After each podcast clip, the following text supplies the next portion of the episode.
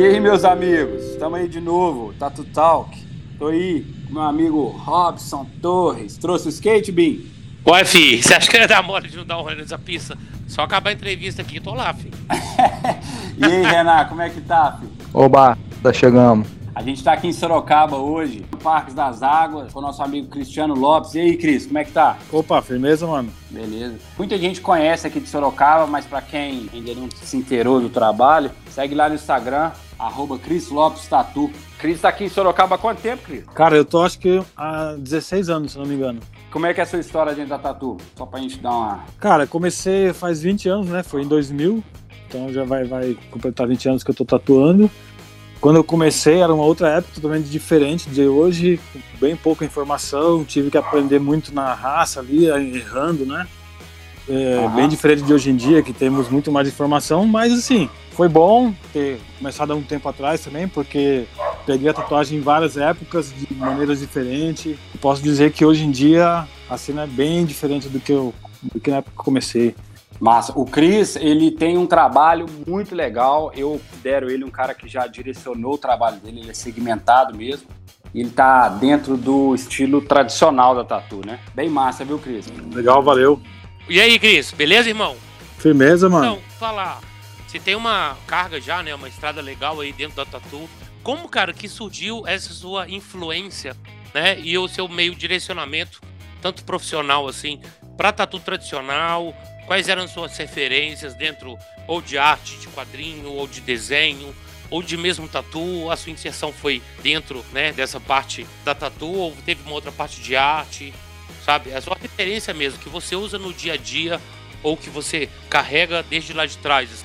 Ah, legal. Então, cara, quando eu comecei a tatuar, eu gostava de fazer grafite, gostava de fazer quadrinhos, gostava eh, muito de desenho, de criar desenho. Eu não era do tipo de gostar de copiar.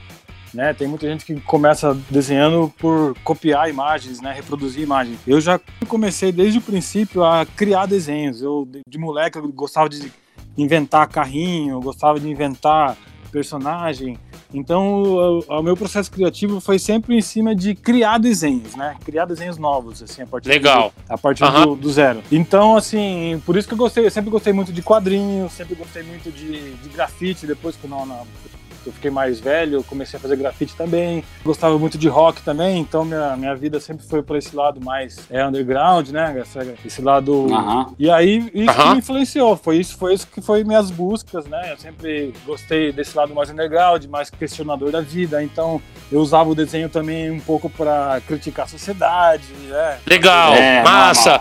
massa. Você consegue citar uma referência de um artista assim que é, você se, se espelha nele, talvez, ou tem referências, ou admire? Cara, não sei falar uma pessoa. Eu aprendo com, com muita gente, na verdade. Legal. Eu, todo santo dia eu tô me inspirando em artes diferentes, mas eu não tenho uma pessoa que eu possa classificar assim como essa pessoa que eu gostei mais. E, não. Em cada artista Legal. eu tento puxar alguma coisa, tem artistas que às vezes nem é o lance da, do desenho em si, às vezes é uma postura que ele tem, isso às vezes me influencia também, né? Legal. É bem diversificado, bem, bem amplo, na verdade, assim, as minhas referências. Legal. Ô, Cris, e você falou que às vezes você inspira por uma postura. Eu considero a minha influência dentro da, da tatuagem tudo que eu já vivi, né? Uhum. Você pode dizer alguma coisa fora da tatuagem que te influencia muito?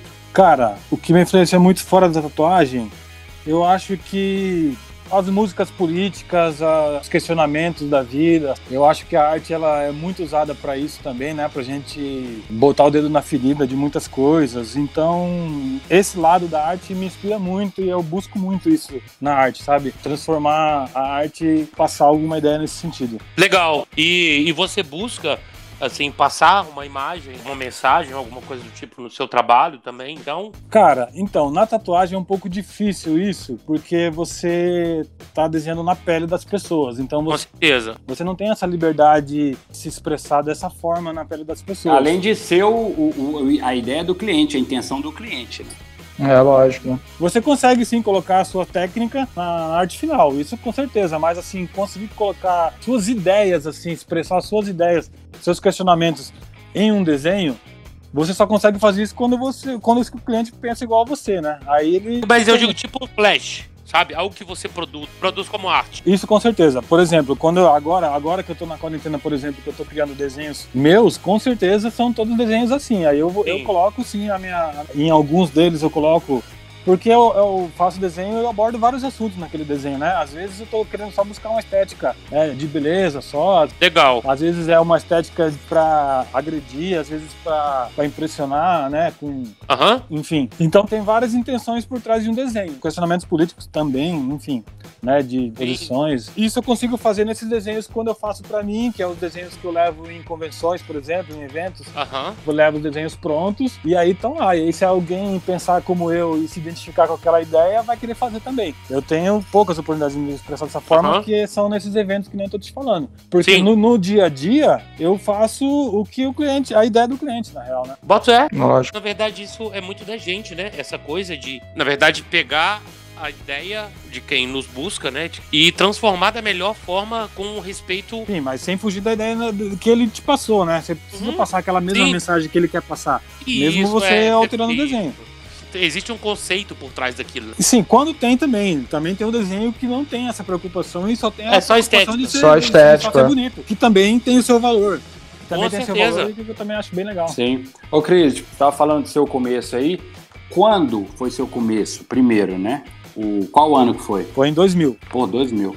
Onde você tava no ano 2000? Sabe? Quais eram suas influências, o seu gosto, como ele era quando começou e como ele foi se transformando, sabe? Então, como eu desenvolvo o desenho da tatuagem, mudou muito nesse, nessa caminhada toda. Uhum. Mudou bastante, inclusive. Porque no começo, como eu falei, né, eu não tinha é, o conhecimento do que era tatuagem, então eu tive que ir experimentando e ir descobrindo ela. Quando isso foi acontecendo e eu fui descobrindo a tatuagem, que eu fui entendendo o que era uma tatuagem de verdade, fui direcionando meus desenhos para isso. Uhum. É, e aí foi quando eu comecei a entender o quanto o desenho tradicional ele era honesto, né? Ele era um desenho que ele respeitava essas dificuldades da pele, de, do desenho se manter na pele igual por muitos anos. O desenho tradicional ele respeita muito isso, não só o tradicional, como o desenho oriental, o desenho tribal, vários desenhos que eles também respeitam essa, esse envelhecimento da pele. Quando eu entendi isso, meu gosto pro desenho foi mudando, foi alterando. Sim, você está mostrando que a tatuagem ela se transforma muito com o tempo. Alguns desenhos, por exemplo, o que é bonito no papel não vai ficar bonito na pele, talvez, né? Sim, uma das coisas que falta muito assim pro conhecimento popular na tatuagem é exatamente esse. As pessoas saberem que o desenho tem que ser preparado para a pele, ele tem que ser diferente um desenho que vai para a pele do que um desenho que vai para o papel. As pessoas tinham que ter, ter mais essa consciência, porque Uhum. em cima disso é que os tatuadores charlatões não sabem o que estão fazendo, é que se aproveitam do pouco conhecimento das pessoas e faz um desenho para ficar bonito só ali na hora. Impressiona, né? Sim, é por isso que você vê muita, é, você vê aquarela hoje em dia, você vê vários desenhos que não funcionam, né, no, com envelhecimento, mas na hora que fica pronto ele fica bonito, o tatuador alcança o que ele queria, então fica bonito, beleza. Só que esse conhecimento das pessoas saberem que aquilo ali vai envelhecer e vai perder muito, é que falta o trabalho que a gente tem que fazer de difundir esse conhecimento. Eu acho que é mais em cima disso, sabe? Instruir as pessoas mesmo, o público em geral, a eles saberem, eles também reconhecer o que é uma tatuagem durável e uma tatuagem que não é durável. A partir daí, sim, que você vai separar os tatuadores bons dos ruins. E o mercado, como o Bruno disse pra gente, a gente concorda também, quem faz o mercado é o público ou é o profissional? Sabe? O profissional também tem Então, que aparecer sim, mais. sim, cara. Ó, Tem que existir um fomento, né? quem tem esse conhecimento são nós tatuadores, a gente que tem que passar esse conhecimento. Eles não vão ter esse conhecimento no, dentro do Fantástico. Exatamente. Eles só vão ter esse conhecimento se a gente passar pra eles. Perfeito. Então tem que ser a gente, não tem outro. Verdade. E quando a gente fala de tatuagem tradicional, né, cara, a gente não fala só de tatuagem ou de escudo, a gente fala a forma certa de se aplicar tatu, né, cara? A gente não Sim. tá falando só do estilo Perfeito. específico de desenho, mas é uma tatuagem que tem uma linha forte, um Sim, contraste, exato, a cor em exato. cima disso, né? A gente fala da forma de se aplicar o trabalho, né? Exatamente. Você pode criar um desenho que não seja tradicional, que não seja classificado com nenhum estilo. Você pode criar um estilo e ele respeitar é, é, essas, essas limitações da pele. Então ele vai ser tatuagem do Perfeito. mesmo jeito. Perfeito, Sim. isso aí. E deixa eu te falar, cara, deixa eu tocar num assunto aqui que é algo que é, eu tenho pensado muito, porque Sorocaba já tem uma cena muito forte na tatu, principalmente pela qualidade dos profissionais e pelo direcionamento, talvez. O que, que você me fala, cara, em relação à história um pouco de Sorocaba, assim? Como que veio né, se tornando uma referência também dentro da tatuagem? Olha, cara, eu acho que eu posso te dizer que eu tenho bastante sorte de, de ter escolhido Sorocaba, porque foi por uma questão, né, de conveniência na época que eu vim para cá, não sabia que aqui ia ser uma cena legal de tatuagem, né, nem sabia uhum. que ia ser tatuador também na época, mas assim, o, o destino me trouxe para cá. E aí depois que a cena se desenvolveu, o que eu percebo assim é que teve uma galera boa aqui em Sorocaba que começou a tatuar, que nem fazia parte, porque eu não era daqui na época ainda, mas já uhum. teve uma geração de amigos que todos eles cresceram juntos aqui. E é uma galera grande, assim, que vocês todos conhecem também, muitos deles. Uhum, e, e tornaram bons tatuadores. Mas o mais legal é que essa galera assim sempre se cobrou um ao outro de fazer uma coisa honesta, uma coisa assim, sabe, verdadeira pela arte, pela tatuagem e não se deixar deixar a cena se tornar muito comercial. Na verdade é um pouco difícil não deixar isso acontecer, porque a maioria ali vai ser realmente pessoas que estão atrás só da grana e tudo mais. Mas aqui teve uma geração legal, uma galera legal, que meio que se cobrava, que se inspirava um no outro, cresceram juntos, mas com esses valores, sabe? De, de respeitar a tatuagem como uma arte mesmo que, que merece ser respeitada, e em cima disso você ser honesto com o que tá fazendo. E por isso que não fazia, não aceitava fazer qualquer coisa. Porque assim, o que acontece, na maioria das vezes, um cliente chega no estúdio e quer fazer um desenho que não é tatuável. E aí, se você vai pensar só na grana, você faz o que o cara quiser porque você quer ganhar grana. Uhum. Pra você ser honesto, você tem que deixar de fazer muita coisa. Você tem que né, abrir mão de fazer muito trabalho às vezes. Porque existe uma limitação, né? Sim, porque existe uma limitação. E aí, até uhum. você explicar isso, tem muitos tatuadores que não têm essa paciência e fala, toca o foda-se e faz qualquer coisa para ele ganhar aquela grana dele ali. É, e é uma, é uma coisa como você falou, também não tem nenhum conhecimento, né, irmão? Eu acho que, assim, para explicar um pouco, assim, o porquê de, aconteceu isso aqui em Sorocaba, talvez seja isso. Eu acho que essa galera que, que se inspirou um no outro, que se cresceram juntos e acabaram que um cobrando o outro, assim, de ter essa, esse compromisso, sabe? De fazer uma coisa honesta. Isso que levou a ter uma cena mais legal aqui, eu acredito. Eu boto fé. Então a gente pode entender que a referência também que a gente deve usar não é só uma referência artística. De postura, sabe? é sim, sim, claro. Totalmente. Também. É, eu sempre vi essa tatuagem por esse lado e assim, você acaba vendo também, né, os tatuadores que se aproximam um do outro são os que têm os objetivos iguais, assim, né. É, eu até coloquei esse nome no estúdio de Brotherhood justamente por isso, porque eu queria juntar ali pessoas que têm o mesmo objetivo de buscar tatuagem como arte, né, como estilo de vida e arte. Massa demais. Né, e juntar essas pessoas. Por isso que eu escolhi esse nome de Brotherhood, porque é realmente uma irmandade que tá ali em busca da mesma coisa. Sim. E vocês contam com quantos profissionais lá? Cara, agora a gente tá eu, o, o Diego, a Carol, a Juliana, o Thiago, é, e esses aí. Então são seis tatuadores e o, o Geleia, que é body piercing, e o Rafael Chad, que coloca os dentes lá, faz os grills. Ah, legal. O Cris, você falou que você sempre teve uma originalidade, sempre criou desde o início, você sempre inventou. Depois que você entrou para tatuagem, com certeza isso continuou, mas isso a tatuagem fez você se transformar, porque a tatuagem traz valores muito sérios. Onde que você acha que você foi parar? O que você era e o que a tatuagem somou você? Cara, na verdade, assim, a tatuagem, é... eu sou eternamente grato à tatuagem porque sem ela não seria nada do que eu sou. Parece meio clichê isso, mas é muito real porque tem muita coisa ainda que eu nem, nem vai caber aqui porque não dá tempo de falar. Mas a tatuagem me levou a muitos lugares, mas o principal, cara, foi as pessoas que passaram na minha vida por conta da tatuagem que me levou a conhecer pessoas maravilhosas que me ensinaram muito da vida. Como eu tô nessa pelo amor à tatuagem, pelo amor à arte, quem cola comigo são as pessoas que têm esse mesmo objetivo. Conheci muita gente boa nesse sentido. A gente fala muito de influência, né? O que a gente influenciou e tal, mas na verdade o que influencia mesmo a gente, cara, são quem tá do nosso lado. O que a gente mais aprende, cara, é com Sim. as pessoas que estão do, do, seu lado, trabalhando do seu lado. Pega algumas ideias na internet, de outros lugares, a gente pode pegar muitas referências assim, mas o que realmente vai fazer diferença no nosso trabalho é o que a gente vê no dia a dia, sabe? Quando você vê um cara trabalhando do seu lado, eu acho que esse tipo de influência, ele é muito mais forte no resultado final do nosso trabalho do que muita coisa, na real, sabe? Eu sempre gostei de trabalhar com mais gente no estúdio, justamente porque eu também teve uma época que eu trabalhei sozinho. E não vai, né? É, e o ritmo de evolução é muito diferente. Quando você está trabalhando com alguém que, principalmente com pessoas boas, a sua evolução é muito mais rápida. Então, assim, hoje em dia eu trabalho com o Diego Poveda, com a Juliana, né, com a galera lá do estúdio que tatua bem pra caralho. Então, assim, eu aprendo muito com eles, pra caralho, assim, todo santo dia, na verdade, né? Eles aprendem comigo também, é essa troca.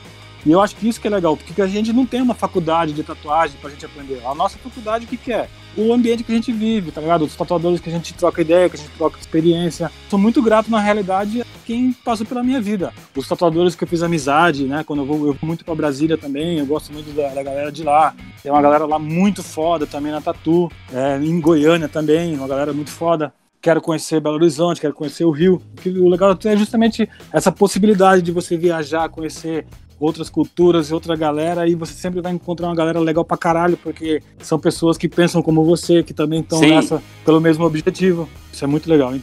E aí, com, com toda essa dificuldade que a gente tá no momento, assim, o que, que você imagina para um futuro mais próspero, assim, pra Tatu? Cara, você acha que é bom ou ruim esse momento? Eu acho que ele é as duas coisas, cara. Porque assim, ó, ele, a parte boa é que realmente eu acho que vai dar uma selecionada legal na galera. Pelas previsões aí que todo mundo tá falando, a economia vai cair bastante. Então, assim, o que vai acontecer? A gente vai morar num país mais pobre do que o que a gente morava antes. Sim, deixar né? de ser atrativo financeiramente mesmo. É, a gente trabalha com uma coisa que é supérfluo, né? Que é uma coisa que a galera uh -huh. gasta quando tem é. dinheiro sobrando. Então, assim, eu acredito que vai dar uma boa mexida na, na, na tatu é, tudo isso que está acontecendo. Mas como eu falei, quando a, a, tatuagem era mais underground, também não era ruim. Eu gostava bastante daquela época, quando ela era mais underground, mais difícil de você ganhar dinheiro, entendeu? Então, assim, eu não estou vendo com tantos olhos ruins isso tudo. Mas eu acho que, assim, é, muita gente que tá. Que, charlatão, no caso, assim, né? Que tatuador que só faz pela grana, uhum. vai quebrar, tipo assim, não vai aguentar. Né? A peneira vai passar, né? Eu acredito e espero que, que isso aconteça. E o que, e o que, que você tá fazendo no momento, Cris? Pra passar por essa turbulência. Como é que tá sendo a sua adaptação, assim? Mais uma vez, o que tá me segurando a minha saúde mental é a tatuagem, mais uma vez, né? Desenhar, criar. Tô aproveitando esses dias para mim desenhar, criar alguns desenhos novos, que é pra me ficar de boa. Cara, desde que eu comecei a tatuar, há 20 anos, cara, eu nunca parei de tatuar. Nunca parei. Você nunca ficou tanto tempo sem tatuar, né? Exatamente. Então, assim, não é fácil uma rotina diferente assim. Mas, enfim, vamos esperar, vamos esperar.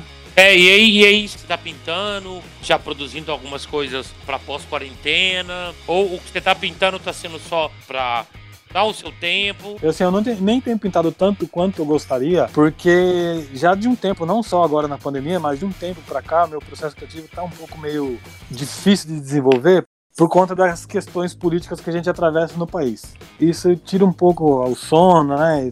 Meio que deixa a cabeça cheia demais eu não consigo ter cabeça boa para pintar quando eu tô pensando nessas coisas. Então, de um tempo para cá já, eu tenho precisado dar uma, uma freada assim um pouco para poder ter cabeça boa para desenhar e criar. É, quando eu tava trabalhando, meio que você não tem muito tempo, você fica meio anestesiado com tudo que tá tempo acontecendo. tempo passa, né? Porque o tempo passa muito rápido. Uhum. Agora que eu tô tendo esse tempo, que eu tô conseguindo refletir mais, é que eu tô conseguindo colocar a cabeça mais no lugar, voltando a ter tempo pra mim poder criar, ter cabeça. Então vou dizer que você tá digerindo agora, né? Sim, sim, mas tá sendo bom. Sim, eu também acredito nisso. Foi bom, na verdade, essa parada, na real. Ruim financeiramente, mas pra minha cabeça tá sendo bom. Não, inteirar o assunto do, do mercado hoje, na verdade, né, cara, já, já não tava vindo bem, né, cara? O legal aqui do programa é que a gente, cada um vive, né, cara? Cada um é de um lugar, que é de um estado, de uma cidade. É. E acaba que a gente trocando essa ideia que a gente vê que a gente compartilha dos mesmos problemas até. A gente... é, é universal, né? É, o cotidiano é, nosso cotidiano é muito parecido, né, cara? E a gente uhum. falando da, desse pós-pandemia, na verdade já não estava vindo bem antes, né, cara? E eu acho que isso aí, então, cara, vai inteirar mais, vai dar um baque no mercado, né, cara? Um monte de pirata da Tatu vai ter que meter o pé que os caras não vão aguentar, né, cara? Tem muita gente Sim. que trabalha hoje na Tatu que não tem o compromisso que a gente tem com a tatuagem, né? Então, cara, na verdade eu acredito muito nisso também, assim, ó, que na verdade, quanto pior for o estrago agora, o melhor vai ser nosso futuro. Eu tenho muita noção Sim. disso, assim. Pra... pra reestruturação. Sim, é, uhum. porque é foda é. passar por tudo isso, é difícil, não é fácil, porém, depois que tudo passar, eu acredito que a gente vai ter resultados melhores se, quanto maior for o estrago. Sim, com certeza. Verdade. Ô, ô Cris, pegar um gancho aí, né? Dentro de toda a sua história. Como é que aconteceu, cara? Que é, você veio a chegar no final, a reunir uma galera legal, uma galera que respeita tatu e criou a Brotherhood. É seu primeiro projeto que vem perpetuando. Como é que foi sua história dentro dessa parada, sabe? Qual foi o seu desejo de perpetuar essa prosperidade na tatu? Então, foi assim, cara. Na época, antes de abrir o, o estúdio agora, eu trabalhava no estúdio privado, que era pequeno, uhum. né? Só eu sozinho lá. era legal, tinha já uma galera que colava bastante no estúdio, outros tatuadores amigos meus, Uhum. mas eu sempre tive vontade de trabalhar com mais tatuadores porque, pelas minhas experiências, outras experiências que eu tive, foi quando eu mais cresci na, né, na tatuagem, foi justamente quando eu trabalhei do lado de pessoas boas, que tatuavam bem, Legal. isso fez eu crescer muito. Então eu sempre sabia que eu precisava trabalhar num estúdio com mais pessoas. Só que eu também não queria trabalhar num estúdio comercial, né? Um estúdio assim que Sim, é, sim. Aham. eu tinha esse, esse desejo, né? De trabalhar num estúdio legal que priorizasse a arte da tatu antes da grana. E É, aí, em cima estúdio, disso, estúdio de tatuador pra tatuador, né? Sim, e aí em cima disso, eu conversava muito com o Pink nessa época, né? Que é o Diego Poveda.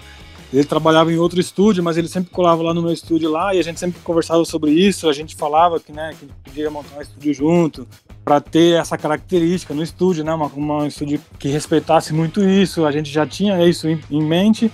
E aí quando rolou de a gente ter uma graninha para conseguir montar Malemar o estúdio, porque a gente começou bem de baixo ele, né? Foi- E ele foi se desenvolvendo ao tempo, né? Aí, quando a gente conseguiu, ele saiu de onde ele trabalhava e eu saí de fechei, né, o estúdiozinho privado que eu trabalhava, e aí a gente abriu o estúdio. Inclusive, até escolhi esse nome justamente por isso, porque a gente queria ter esse conceito no estúdio, né, de gente que tá ali pra, com o mesmo objetivo da arte, colocar Sim. isso em primeiro lugar e não Aham. se vender. A gente vê muito isso na tatu, né, muitos tatuadores se vendendo, e a gente não queria Verdade. fazer isso. E foi em cima disso que a gente, em cima desses princípios que a gente montou o Brotherhood. Uhum. E o que, que você acha que vocês já adquiriram?